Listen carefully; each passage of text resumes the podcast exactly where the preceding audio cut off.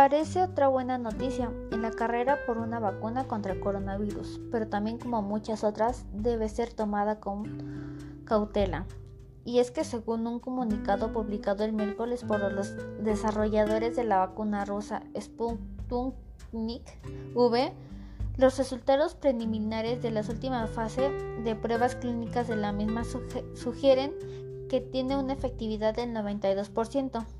La estimación se basa en datos preliminares en un ensayo clínico de fase 3 en el que participan 30.000 voluntarios, de los cuales 16.000 ya han recibido las dosis, las dos dosis que conforman una, la vacuna. Más específicamente fue calculada con base en los 20 casos confirmados de COVID divididos entre individuos vacunados y aquellos que recibieron el placebo. Se lee en el comunicado suscrito por el Centro Gamalaya de Investigación en Epidemiología y Microbiología y el Fondo Ruso de Investigación. El RDIF evalúa la eficacia de la vacuna después de la primera dosis de la vacuna, aunque, se necesitan dos dosis de la vacuna y tres semanas para que se desarrolle la respuesta inmunitaria, agregó Diakonova. Entonces la cifra del 92% se basa en los datos de personas que ni siquiera han recibido el segundo componente de la vacuna, destacó. En contraste, Pfizer el que lunes anunció resultados que indican una efectividad más del 90% para la vacuna que desarrolle con BioNTech hizo una evaluación al menos de 7 días después de la aplicación del segundo componente de la misma. La comparación con Pfizer, tanto, tanto el anuncio del RDIF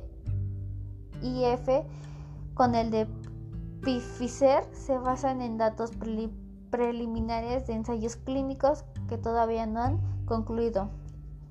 Y para el profesor Van Gam, una evolución adecuada de la seguridad y eficacia de ambas vacunas solo serán posibles cuando se, hayan publicado los datos completos de los ensayos. Por lo tanto, la vacuna Sputnik V tampoco ha presentado mayores problemas de seguridad, pues no se han registrado eventos adversos inesperados. 21 días después de los que los voluntarios reciben la primera de las dos inyecciones. Los investigadores rusos ya aseguraron que sus datos se publicarán en una de las principales revistas médicas internacionales revisados por pares. Si son positivos, eso significará que es casi seguro que habrá más de una forma de proteger a las personas contra el coronavirus, dijo la reportera de temas de salud de la BBC, Philippa Roxby.